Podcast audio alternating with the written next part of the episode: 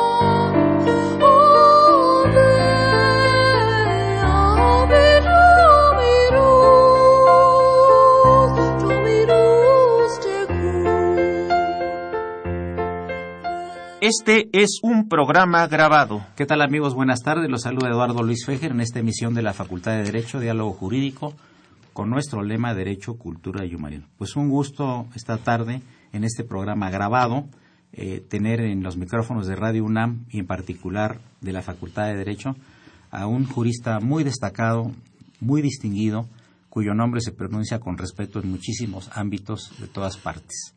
Me refiero al doctor Julián Huitrón Fuentevilla. Julián, bienvenido, mucho gusto que nos acompañes aquí en Radio UNAM. No, pues el honrado soy yo.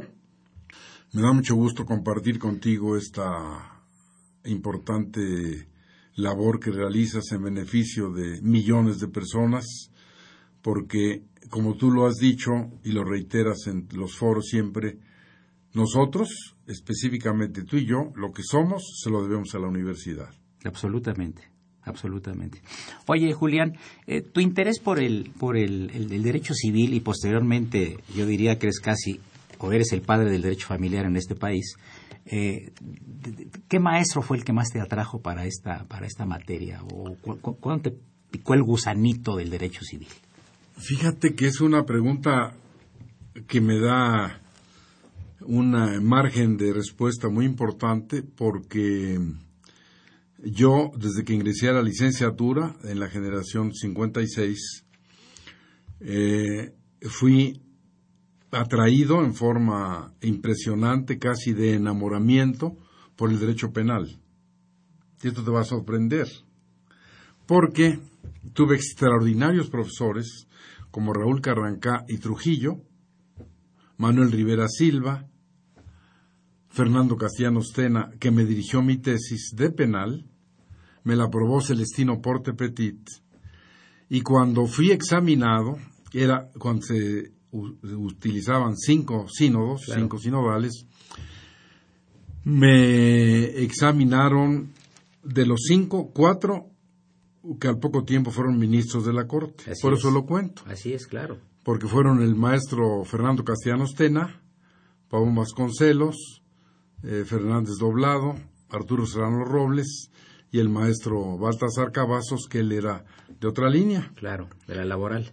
Entonces, efectivamente, el penal eh, me atrajo tanto que cuando tuve la primera oportunidad de ser profesor, fue de Derecho Penal, en la Universidad Femenina, que la dirigía José Barroso Figueroa.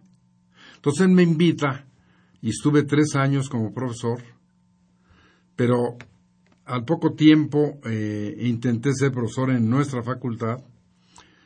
El director era César Sepúlveda. Yo solicité entrar a ser profesor de penal. Me dijo, bueno, por lo pronto no es posible, pero usted insista, clásico, este, y en su oportunidad usted podrá ser maestro, ¿no?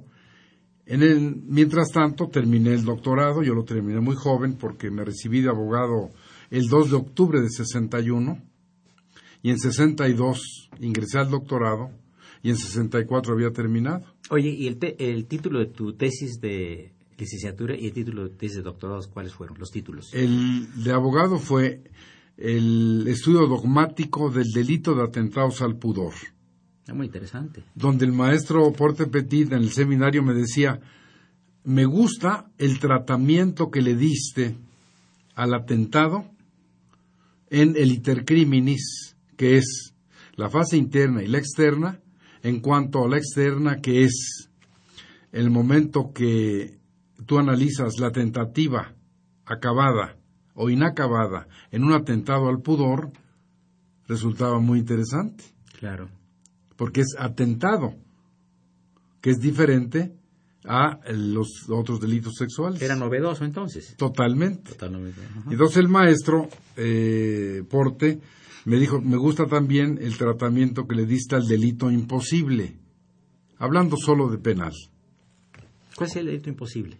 El delito imposible es, por ejemplo, matar un cadáver. Correcto. Interesante. Porque en el momento, por ejemplo, si una persona va atravesando una calle y le da un infarto y cae fulminada y encima pasa un camión, no es homicidio. Claro. Porque pasó encima de una cosa. Claro. Entonces, eh, no hay bien jurídico protegido, que es la vida, en el homicidio, porque no hay una persona viva, ¿no? Sí, muy interesante. Sí, entonces yo realmente sí era un apasionado del penal, pero en ese, esa vocación, ese intento de ser profesor de la facultad, se publica una convocatoria en el año de 1964, cuando yo terminé, el rector era Ignacio Chávez, donde convocan a personas que se interesen en convertirse en profesores de carrera, becados por la universidad, con un pago eh, mensual de dos mil pesos, donde Sarita Bialostowski, por ejemplo, formó parte de esta generación de los profesores de romano. Este Ledesma, este mm, Vázquez Alfaro, este Sara Montero, este Pepe Barroso, Moisés Hurtado, un grupo que nos quedamos en la universidad para siempre, concursamos y ganamos. ¿En qué consistía? Esto es muy importante, Eduardo, porque está vinculado exactamente a la pregunta original que me dices, bueno, ¿y cómo apareces al derecho familiar? Entonces ya entramos a esta eh, posibilidad de ser profesores de carrera. Era muy atractiva la oferta de la universidad, muy duro la formación, dos años, 70 materias, promedio mínimo nueve, tres faltas seguidas te cancelaban la beca, tres retardos era una falta, era eh, bastante, el, César Sepúlveda era un director con mano muy firme, y solo así te formas. Concluimos y en la promesa, que es la que cuenta mi antigüedad, es que a partir del primero de febrero de 1967, en mi caso concreto, la universidad te ofrecía un contrato de tiempo completo de profesor de carrera para que te dedicaras solo a eso. Entonces, por supuesto, quienes lo logramos, eh, entramos en eso, entramos a civil. Ya. Pero yo, en el doctorado, en el mismo año 64, al haber sido alumno de Rogina Villegas, estudios superiores de Derecho Civil, en una clase nos dice él, voy hoy a, voy hoy a hablarles de Antonio Chico. Así decíamos, ¿y quién será? Eh, entonces él empieza, y a mí en lo personal me causa una impresión tan grande que me meto a investigar. Y Antonio Chico es un jurista de tal magnitud en Italia, que brevemente voy a decir este, cómo han perpetuado su memoria. Como tú bien lo sabes y tu distinguido eh, audiencia también, sobre todo porque sé que es un programa de un alto nivel cultural, La primera universidad del mundo es la Universidad de Bolonia. Correcto. Que se funda en el año 1085, otros dicen que 1087, pero es la primera. Y su facultad de jurisprudencia se llama Antonio Chicú. Interesante. No, imagínate qué personaje. Claro. Y Antonio Chicú es quien en 1914 escribe un libro que se llama Il diritto di famiglia, que así se queda y que es una paradoja lo que te voy a decir, Eduardo, porque en 1914 él escribe este libro. Al año 2014, Italia no ha hecho nada por el derecho familiar. Pero, 100 años. Pero, Antonio Chicú, en 1947, recibe una petición de un magistrado español, Santiago Sentís Melendo, que le pide que le permitan traducir su obra al español, y él escribe en esta obra ya traducida al español en el prólogo, dice, en realidad he accedido porque de 1914 a 47 no ha variado el espíritu que yo sigo sosteniendo que el derecho familiar, o derecho de familia como él lo llamaba, no es derecho civil. No es derecho social, no es derecho público, es un tercer género al lado del público y del privado. De esto, Eduardo, yo quedé muy motivado y cuando decido hacer mi tesis de doctor, viene ya la respuesta categórica, ya te, dejo la palabra, eh, en 1964 se llama derecho familiar. Entonces, a partir de entonces, hace 50 años, yo empiezo una lucha, una batalla, que la sigo dando, tan fuerte como esta. Yo acudo con mi tesis terminada en 64 al Seminario de Derecho Civil, y quien lo dirigía entonces, Raúl Ortiz Urquidi, me dice eh, palabras más menos. Mientras yo sea director del seminario civil, no apruebo esa tesis. Lisa y llanamente. Me dijo, porque tú quieres quitarle al derecho civil el derecho familiar y que le dejas al civil.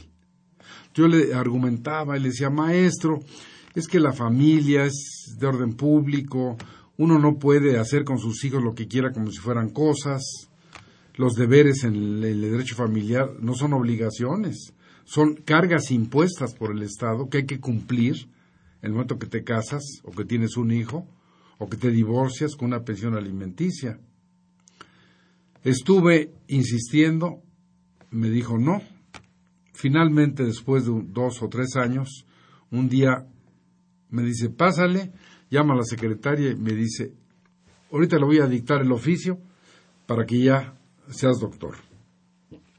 Dice, nada más te voy a pedir una pequeña concesión. No le vamos a tocar a tu tesis ni una coma, pero le vamos a cambiar el nombre. En lugar de que se llame derecho familiar, le vamos a poner la familia en el derecho. ¿Te parece? Porque ahorita le voy ya a dictar el oficio a la secretaria. Era muy tentadora la oferta.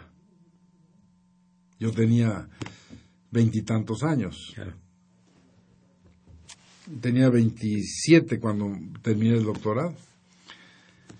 Y como una iluminación, le contesto, maestro, lo que usted me propone es sociología jurídica.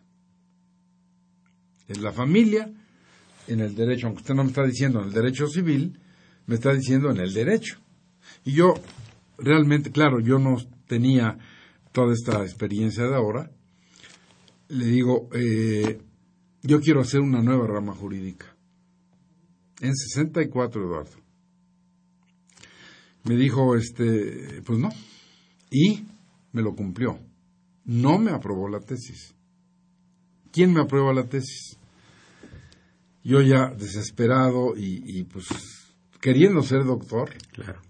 acudí con un viejo maestro eh, eh, que había sido mi profesor Félix Pichardo Estrada, era director del Seminario de Historia del Derecho. Y su ayudante era Guillermo Florís Margadán, en ese tiempo. Entonces llego con el maestro y le digo, este, maestro, mire usted, me dijo, a ver, pues, ¿cuál es tu pesar? Yo seguía siendo joven, entonces ya ve la obra y me dice, pues yo creo que deberían aprobarla. Dice, déjame llamar al doctor Margadán. Ya viene, eh, yo había sido alumno del profesor Guillermo Margadán el primer año que él dio clase en México, en 1956, de Derecho Romano 1. Entonces ya, Julián, ¿cómo estás? Le dije, maestro, pues batallando con esto. Él había sido mi maestro también en la maestría, esta de 67, 64.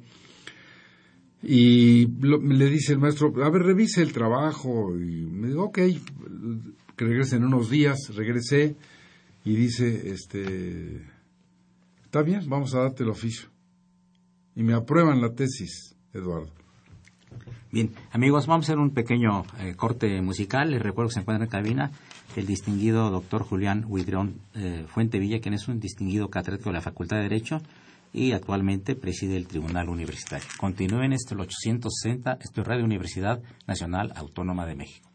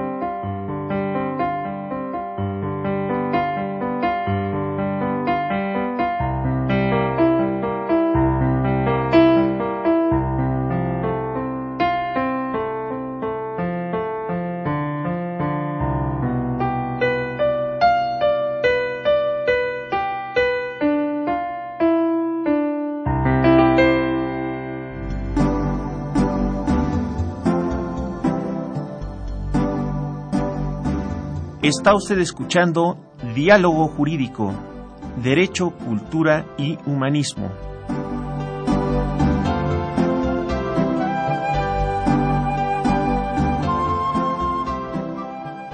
A través del 860 de AM. El alma mater del cuadrante.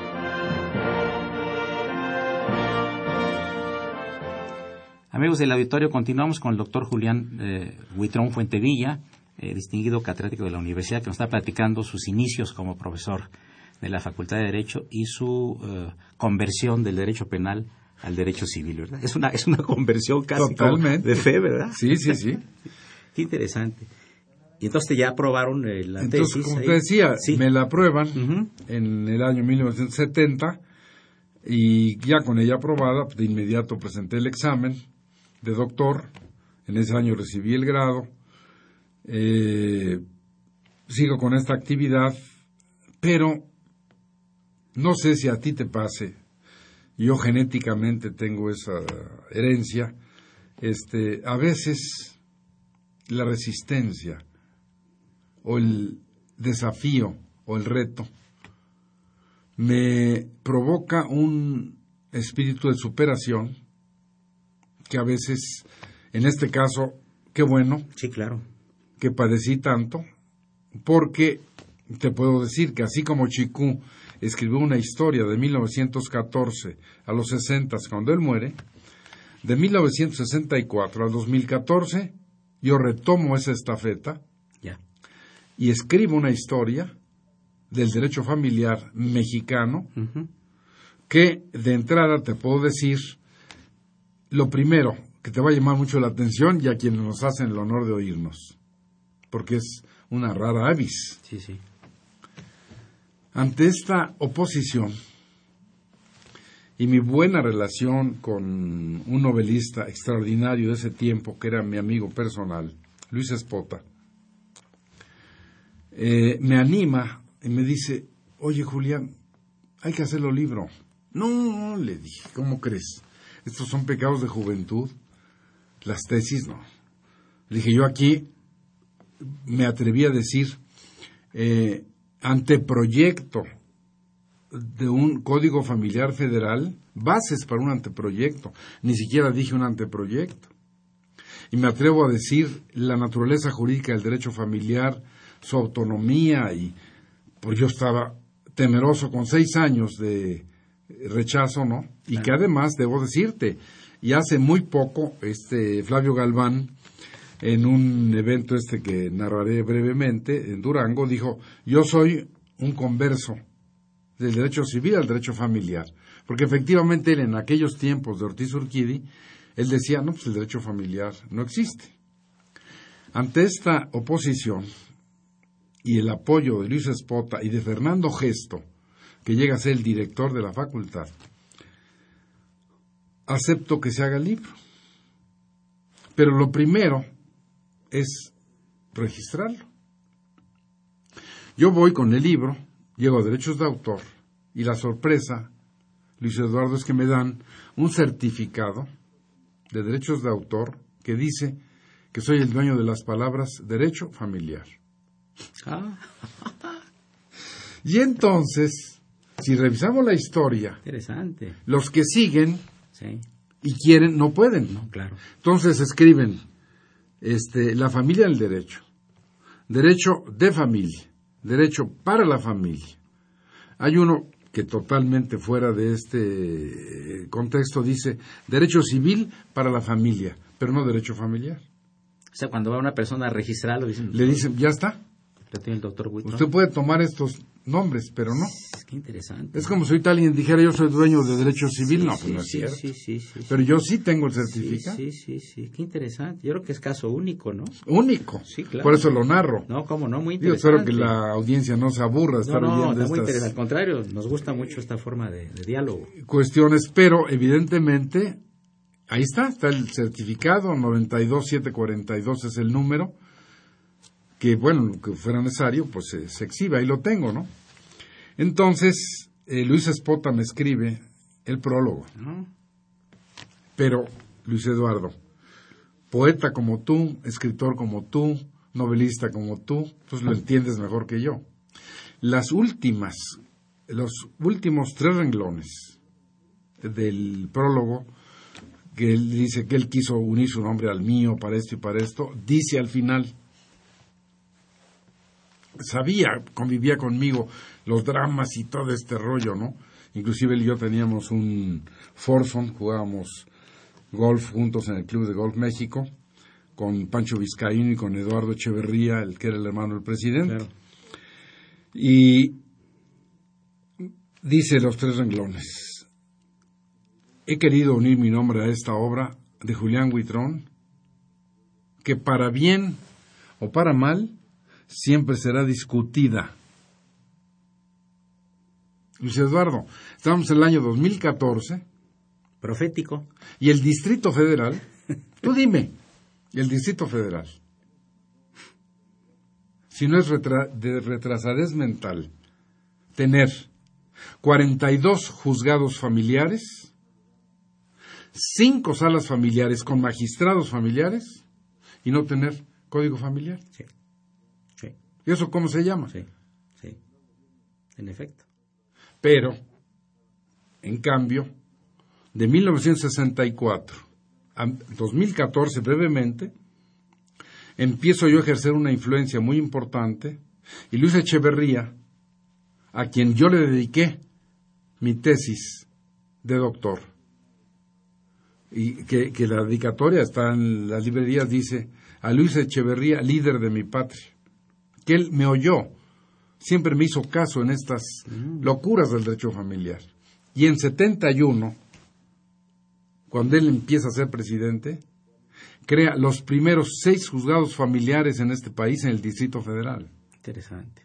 Que hoy todos tienen juzgados familiares y salas familiares. Y, sin pecar de, de un exceso, los asuntos más trascendentes los más importantes, los más sensibles, los que afectan siempre a la familia mexicana, son los que resuelve la primera sala de la Suprema Corte de Justicia de la Nación de Derecho Familiar. Te doy uno de hace dos semanas para que la gente vea la trascendencia. Derecho a alimentos. Es una tesis aislada, pero está resuelta. El señor casado tiene su esposa y tiene sus hijos, pero tiene una relación aparte, de hecho, que no es concubinato, porque él está casado, sino es amaciato. Entonces él tiene un amante, tiene un hijo con ella, y la ley normalmente dice que el hijo tiene derecho a alimentos si ha sido reconocido por el padre, etcétera. La señora es omisa porque es clandestina, porque él tiene una esposa, porque él tiene una obligación con la esposa. Entonces la corte resuelve y dice, ella, la amante, si necesita los alimentos, tiene derecho a exigirlos. Ella. ¿Y qué dice la, y la corte? Está permanentemente, sobre todo en la primera sala, haciendo algo, cosas tan importantes que yo, en un futuro no lejano, voy a escribir recientemente Olga Sánchez estuvo conmigo en el programa este que yo dirijo, Derecho Familiar, en el canal judicial, y tomé de ella la inspiración y voy a hacer un libro que se llama Derecho Familiar Jurisprudencial. Interesante. Todo lo que es familia con la jurisprudencia obligatoria. Qué bonito. no hay precedente, no hay precedente. No hay. Claro. Entonces, retomo esto rápidamente eh, después de 71, en 73 hacen reformas para el Código de Procedimientos Civiles, para procedimientos eh, de estos. En 75 hago un congreso, época de Pedro Astudillo, nacional de Derecho Familiar en la facultad, siempre con esa inquietud. Y en 77, con ganas, con entusiasmo, con el desafío, con imaginación, sin dinero, me lanzo con el apoyo, entre otros, de Luis Echeverría, que estaba ya en el Centro de Estudios del Tercer Mundo, a hacer en México el primer Congreso, así se llamó, mundial, de Derecho Familiar y Derecho Civil, donde vienen personalidades de Europa como el doctor Henri Massot, Gunther Beitzke eh, de Alemania, eh, Vítor Chajurski, presidente de la Academia de Ciencias de Polonia, Marina Jardávalos, autora del Código Familiar cubano, Guillermo Cabanellas, mm. Almanza Pastor, mexicanos como Néstor de Buen, el maestro Burgoa, eh, Alberto Trueba Urbina, el propio Pedro Astudillo, la maestra Aurora Arnaiz, en 77. Para no aburrir a tu distinguido auditorio, de 77 al 2014 hemos hecho 18 congresos internacionales de derecho familiar. En Acapulco fue el primero en 77, después en Salamanca, en la Complutense, en Cuba, en Panamá, en Puerto Rico, en la de Sevilla, en la de Mendoza, eh, la Universidad de Cuyo, externado de Colombia, en Cuernavaca, en la Universidad Autónoma del Estado, en la República Dominicana, en Mar del Plata, este que acabamos de concluir en este año en, Durango, del 20 al 24 de octubre de este año que está terminando, y que ya oficialmente, también es una primicia en tu programa, eh, se ha decidido por el Comité Científico Internacional que agrupa 18 países, y yo tengo el privilegio de ser el presidente, se llama Comité Científico Internacional para la Organización de Congresos de Derecho Familiar, ha decidido otorgar la sede para el año 2016, que será el decimonoveno, del 24 al 28 de octubre de ese año, en la Universidad de Chile, donde ya ellos se han comprometido, han solicitado la sede, por unanimidad se les otorgó, y el derecho familiar sigue creciendo. ¿Qué ¿Qué, nos ha dejado, por ejemplo, en México? Esto, tú lo preguntabas, el derecho familiar. Siguiendo esa cronología de 77 y lo que vamos haciendo, en 1983 hice el primer código familiar de este país, para Hidalgo, y sigue vigente 31 años. Le han hecho modificaciones. La última fue en el 2007 llamarle ley de familia, pero sigue siendo el código hicimos. Pero después, alumnos míos se lo llevan a Zacatecas y lo ponen en vigor en 86. Hay un lapso que yo estoy desarrollando otras actividades, un poco dejo el derecho familiar, pero en el 2004, con otros alumnos, hacemos el de Michoacán. En 2006 el de Morelos, 2008 San Luis Potosí, 2009 Sonora, 2010 eh, Yucatán, 2013 Sinaloa, ocho códigos ya vigentes en México. Qué maravilla. Amigos, continuamos en unos momentos. Está en cabina, eh, honrándonos con su presencia, el distinguido doctor Julián Huitrón Fuentevilla. Soy Eduardo Luis Fejer, es el 860 esto es Radio Universidad Nacional Autónoma de México.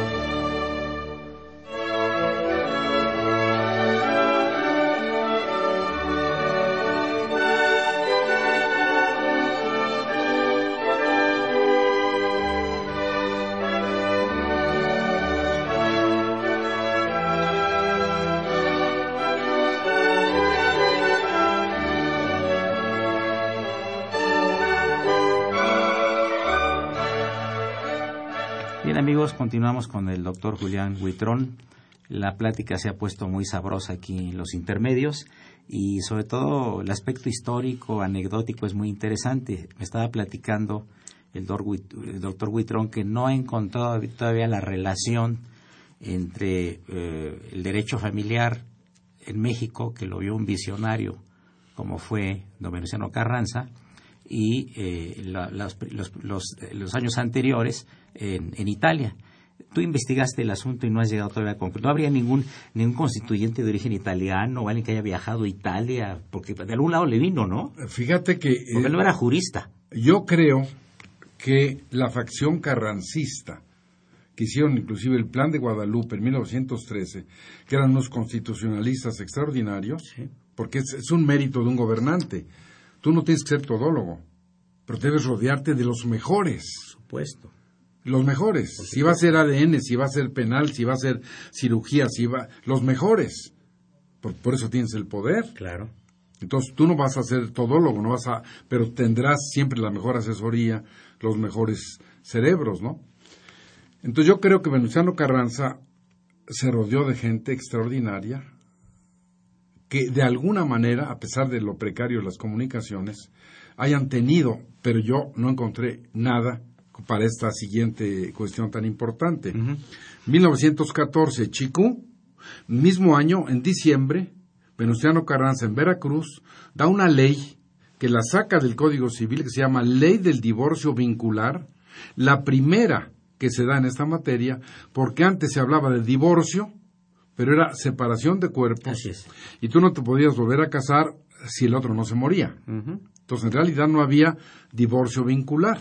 Que fíjate, casualmente acabo de hacer un artículo eh, muy interesante que después vendría a comentárselo si me invitas. Chile, que acabamos de hablar de esa universidad, que va a ser la del Congreso de 2016, fue el último país en el mundo en aceptar el divorcio, en el año 2004. Y yo hice un artículo para ellos aplicando el método comparativo a la nuestra de 1914 y la de ellos del 2004. Y ha resultado muy interesante, ya otro día te contaré de esa. Pero en México, después de Venustiano Carranza en 14, el 9 de abril de 1917, a los casi tres años, expide la que oficialmente se llama Ley sobre Relaciones Familiares. Y en el artículo quinto transitorio ordena que todas las disposiciones, títulos, capítulos del Código Civil para el Distrito Federal y Territorio de la Baja California de 1884, que regía en ese momento en el Distrito Federal y en materia federal en los demás estados, se, en relación al propio código, se abrogara, atendiendo a las raíces latinas de abnegar y rogatio, la petición total, y visto desde fuera, se derogara porque se le quitaba una validez parcial. Sí, sí, sí. Sea como fuere, se quitaron del Código Civil de 84 todas las cuestiones de derecho familiar. Matrimonio, divorcio, tutela, emancipación, patria potestad, matrimonio, régimen, separación de bienes, sociedad conyugal, alimentos, todo. Desde entonces. ¿Y qué ocurre con esta ley? Bueno, esta ley, como el derecho familiar es local, no hay derecho familiar federal, cada estado tiene su propia legislación. Y esto te va a llamar mucho la atención porque ya antes decíamos, el país tiene ocho códigos familiares y tú, como extraordinario jurista que eres, dices, ¿y el civil? Bueno, te voy a dar este ejemplo. Como ha sido esta batalla para sacar del civil el familiar, 24 estados de la República tienen códigos civiles que regulan los 24 de manera distinta el matrimonio. Y ocho que no tienen código civil en derecho familiar, que lo regulan también de manera distinta. Si eso no fuera suficiente para enredar la vida, a esos 32 códigos le agregamos el civil federal, que sirve para poco. En familiar no se aplica. Por eso cuando tú oyes que de repente una Cámara Federal de Diputados hace reformas en patria potestad, guarda y custodia, alimentos, te sorprendes porque dices, ¿dónde la van a aplicar? Claro, claro. Porque eso es cada Cámara. Pero bueno, esa ley sobre relaciones familiares de 17 se puso en vigor en todos los estados de la República. Y un ejemplo, Guanajuato. Pero un poco más allá. La visión de Carranza, ¿quién puede dudar hoy en el siglo XXI que uno de los graves problemas entre los cónyuges son las cuestiones económicas? La sabiduría de Carranza y su grupo es que en la ley sobre relaciones familiares de 17, el único régimen económico bajo el cual te podías casar era separación de bienes. No había sociedad. Hoy tenemos galimatías, tenemos perogrullos, tenemos tonterías, como por ejemplo esta última cuestión de esa compensación para la cónyuge que ha dedicado al trabajo del hogar o a la educación de los hijos, y en el pasado se decía que tenía derecho hasta el 50%, si se había casado en separación, de los bienes que tuviera el marido. Las asambleas legislativas, no esta, la anterior, y los que dirigen la Administración de Justicia en este país a nivel local, le hicieron una, como dijiste antes, me gustó la figura, una cirugía perfecta. Y esta es primicia para tus eh, auditorio. auditorio. La compensación Ahora, se redujo a que ella, por ejemplo, reclame hasta el 50% de los bienes, Luis Eduardo, que hubieran adquirido durante el matrimonio. Si tú llegaste rico al matrimonio, eso es mío. Yo tengo cuatro años casado contigo, entonces esto pues lo vamos a compartir. Ergo, no tuviste bienes, no hay nada que repartir. Es una trampa de cirugía. Pero bueno. Oye, eh, Julián, regresando aquí, me estoy viendo aquí, son uno, dos, tres, cuatro, cinco tomos que me traes de, de Tratado de Derecho Civil, de tu autoría, donde tratas diferentes este, temas particularmente interesantes para el mundo del derecho, con un prefacio pues, del internacionalmente famoso jurista Henri Massot, ¿verdad? Sí, sí. Y la introducción es de la doctora María Leva Castañeda Rivas, nuestra dignísima directora de la facultad. Yo no he visto una obra que sea tan voluminosa como esta. ¿Cuántos, cuántos tomos van a ser estos? 20 volúmenes. 20 volúmenes. ¿Cuántas, cuántas páginas? Eh, la suma de los 20 son 10 mil. Es un trabajo que te llevó años a hacer, ¿verdad? 30 años, sí. 30 años. Cuando yo le pedí al doctor Mazó que me escribiera el prólogo y dialogando con él, me dijo, es una locura, Julián. En el año 83. Al año siguiente, por él y por François Chabas, que murió prematuramente, eso es algo que también debo decirle a tu auditorio y que no sé si tú lo sepas, pero oficialmente, no de cuates, yo fui profesor de tiempo completo, invitado en la Universidad de París para enseñar Derecho Familiar. Fíjate.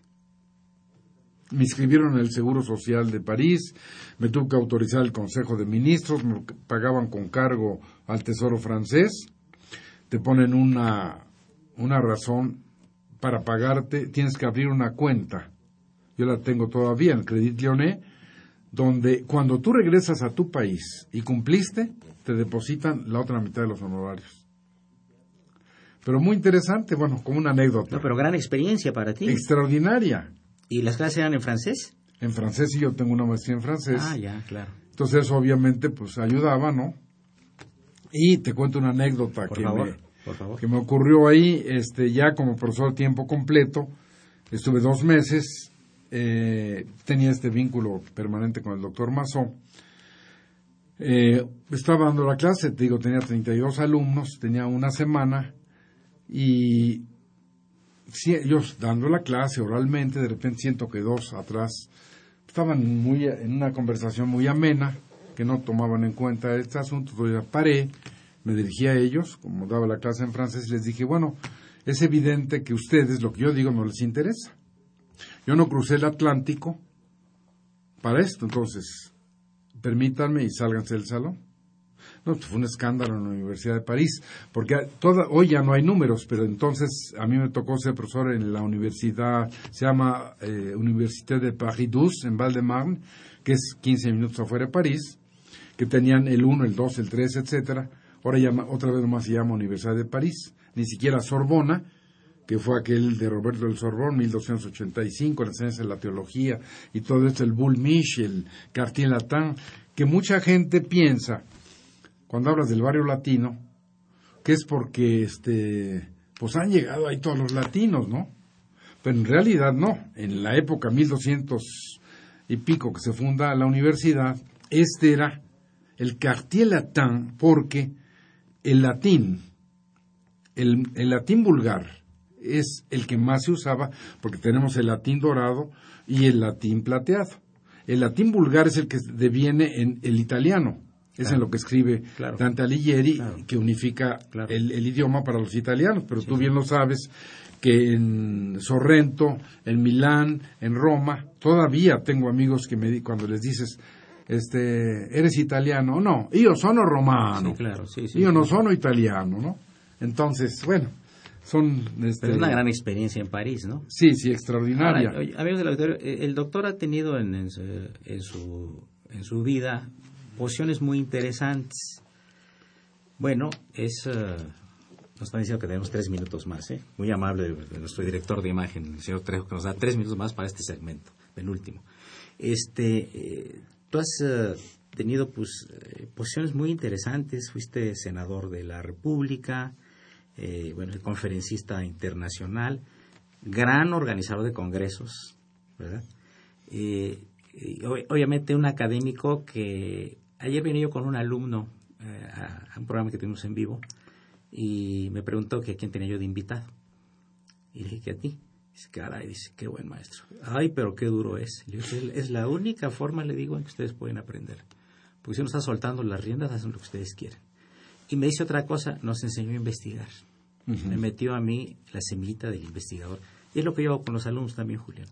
Muy importante. Muy importante. Porque así como te entró la semillita de separar el derecho familiar si no has tenido toda esa esa conversión del penal al, familiar y lo del derecho civil y demás, no se hubiera y además tu respuesta siempre frente a los eh, digamos los valladares, ¿no?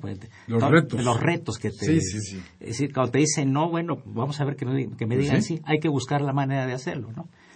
De, estas actividades, ¿cuál es la que más te llena? Bueno, Eres presidente del Tribunal Universitario ahorita. Fíjate que ser maestro es para mí, no es ni, siquiera trabajo. Estoy cumpliendo, ya estoy viendo casi para llegar a los 48 años de cátedra ininterrumpida. Es una actividad extraordinaria. Pero entre las que he desempeñado como senador de la República y director de tesis, etcétera, una que seguramente compartiremos tú e, y yo ese sentimiento, que es yo nunca había tenido la posibilidad de administrar justicia. Entonces, ser ahora el presidente del Tribunal Universitario, con un mundo aproximado de 400.000 alumnos y 70.000 profesores e investigadores, donde hay de todo, siempre tengo, y me recuerdo que tú me diste una orientación en ese sentido cuando dejaste de ser eh, presidente del tribunal porque se venció el plazo, siempre tengo presente que y lo realizo con los abogados tan brillantes que tengo yo como Marco Antonio Luna, eh, que es un extraordinario jurista que estuvo también colaborando contigo, es eh, al margen de las faltas, porque en la universidad nosotros eh, tenemos un sistema muy simple de remisiones, de amonestaciones, etcétera, pero con esta termino. Siempre procurar el prestigio de la universidad, guardarlo, porque lo demás es pecata minuta de las faltas que se cometen, porque la universidad siempre niesta, siempre será y va a trascendernos, obviamente, y por eso es una de las actividades más satisfactorias que he tenido ser presidente del Tribunal Universitario. Qué bien. Bien, amigos, eh, un, un momento musical a cargo del el padre Cronos, que siempre nos hace favor de traer la buena música, y eh, continuamos con el doctor Julián Huitrón Fuentevilla en este programa de la Facultad de Derecho. Gracias.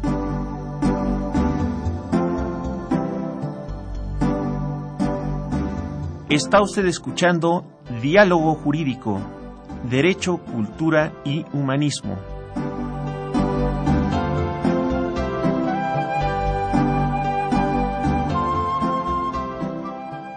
A través del 860 de AM. El alma mater del cuadrante.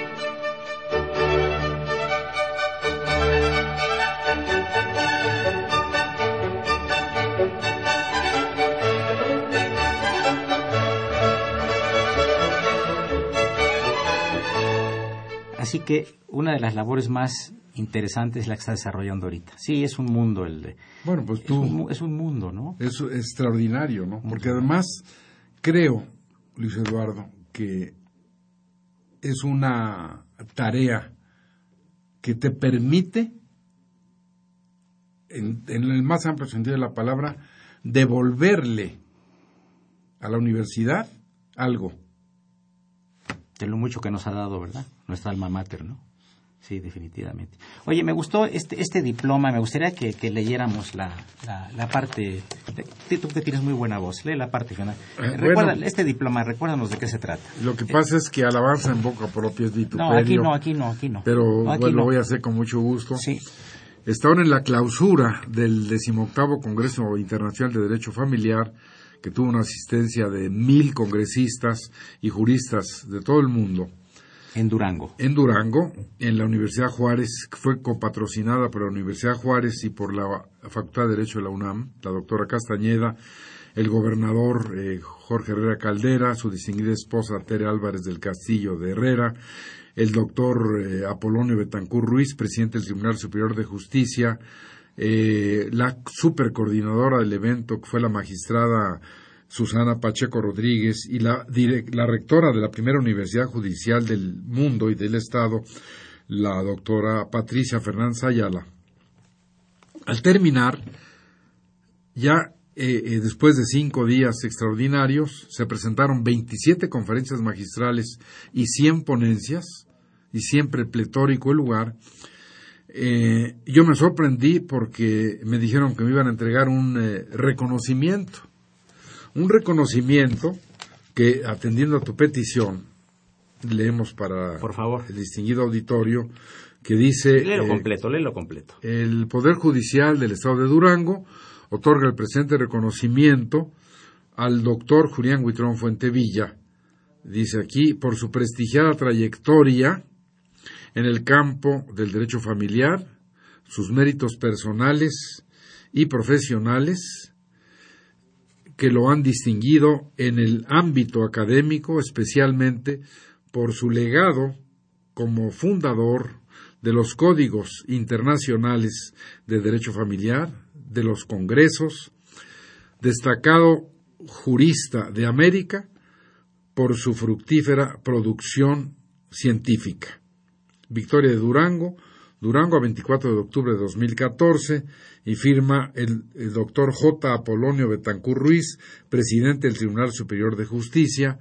Es un diploma hecho en un pergamino a mano, una obra artística que qué bueno que me, permitiste leerlo y que me llena de una gran satisfacción. Las banderas de los países que participaron. Es de los países que estuvieron presentes, de Estados Unidos, de El Salvador, de mm, Panamá, de Cuba, de Colombia, de Argentina, de Perú y el, lema, que creo que también es justo decirlo y reconocerlo, del Congreso Internacional, que es La familia es para siempre, es un lema que fue creado en el año 2008 en el Congreso de Cuernavaca por la señora Susana Roy de Huitron, mi esposa, que siempre está presente, siempre está apoyando estas iniciativas y que bueno, pues ya nosotros rebasamos los 40 años de matrimonio y siempre creo que aquella eh, expresión de que atrás de un hombre, de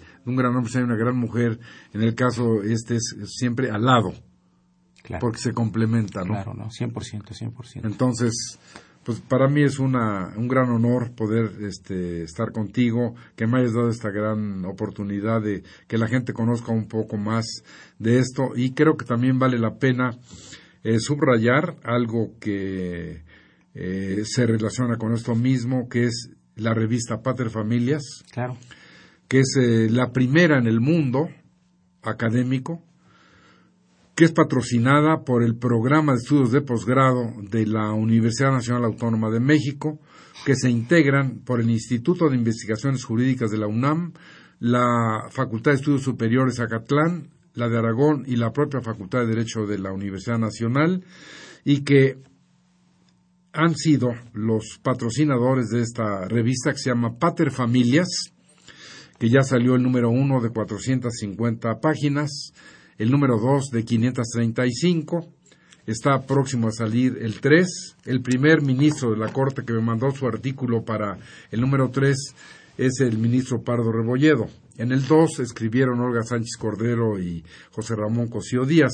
Y creo que aquí vale la pena, siempre con la vocación de dar, que ustedes, allá en su hogar, si les interesa esta revista, tomen nota de lo que les voy a decir. Ustedes pueden accesar a ella y tenerla en su casa, las mil hojas gratis, sin ninguna condición, si toman en cuenta este correo www.derecho.unam.posgrado.mx le hacen clic y bajan las mil páginas o los artículos que quieran sobre derecho familiar que es tan importante.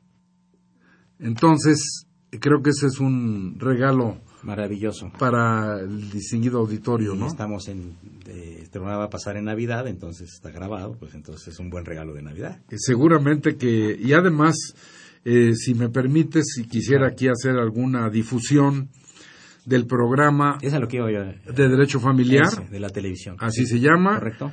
Estamos cumpliendo seis años. Hemos hecho 300 programas. He tenido el privilegio, como tú, de llevar investigadores, maestros eh, de diferentes disciplinas, eh, aproximadamente mil profesores, investigadores. Tú mismo nos hiciste el honor de estar con nosotros en varios programas, donde se calcula que de los ocho programas de la vara de opinión de la Suprema Corte de Justicia de la Nación, eh, del canal judicial que se conoce como el canal de la transparencia, que se transmite en Cablevisión 112, en Sky 639, en Dish 731, en las repetidoras locales de todo el país y por Internet a nivel internacional por www.scjn.gov.mx.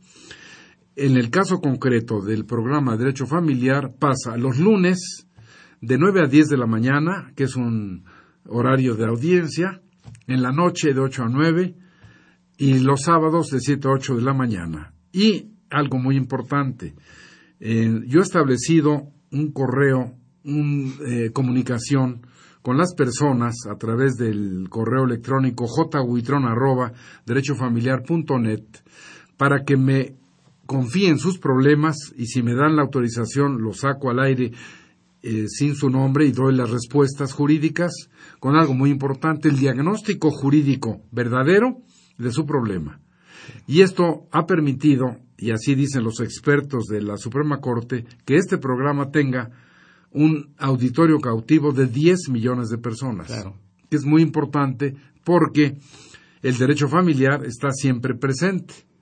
Y con la generosa, también voy a pasar este, este spot publicitario, con la generosa eh, razón, apoyo, patrocinio de Mario Vázquez Raña, el presidente y director del Sol de México y de la organización editorial mexicana, la más grande de América Latina y la más moderna, con 70 diarios en la República, yo aquí escribo hace 35 años una columna que se llama Derecho Familiar, en la sección dominical, que es una plana completa del periódico que ustedes pueden ver y siempre lo amalgamo con el programa que va a salir el lunes siguiente en el canal judicial y eso obviamente ha hecho que hayamos creado una familia de medios de comunicación que seguramente que a la gente le interesará, ¿no? Julián Guitrón Fuentevilla, muchísimas gracias por tu presencia. Ha sido un gusto, un honor, un privilegio tenerte aquí en los micrófonos de Radio UNAM, en particular los de la Facultad de Derecho. Reconocemos ampliamente tu enorme trascendente, fructífica eh, trayectoria y sobre todo que ha sabido imbuir en los alumnos, que es lo más importante para nosotros los profesores, el deseo de estudiar y el deseo de superar. Yo te doy las gracias en nombre de Radio UNAM y de la Facultad de Derecho. Muchas gracias, a ti, a tu distinguido auditorio, al equipo técnico que están siempre al pendiente y hacen posible que esto sea una realidad. Y a ustedes gracias por escucharnos, porque por eso estos programas son una realidad. Muchas gracias una operación de Miguel Ángel Ferrini, a quien saludamos con el afecto de siempre, y por supuesto la imagen siempre grata del padre Cronos, don Francisco Trejo. Soy Eduardo Luis Fejer, la mejor de las tardes. Continúen, es el 860 de Radio Universidad Nacional Autónoma de México.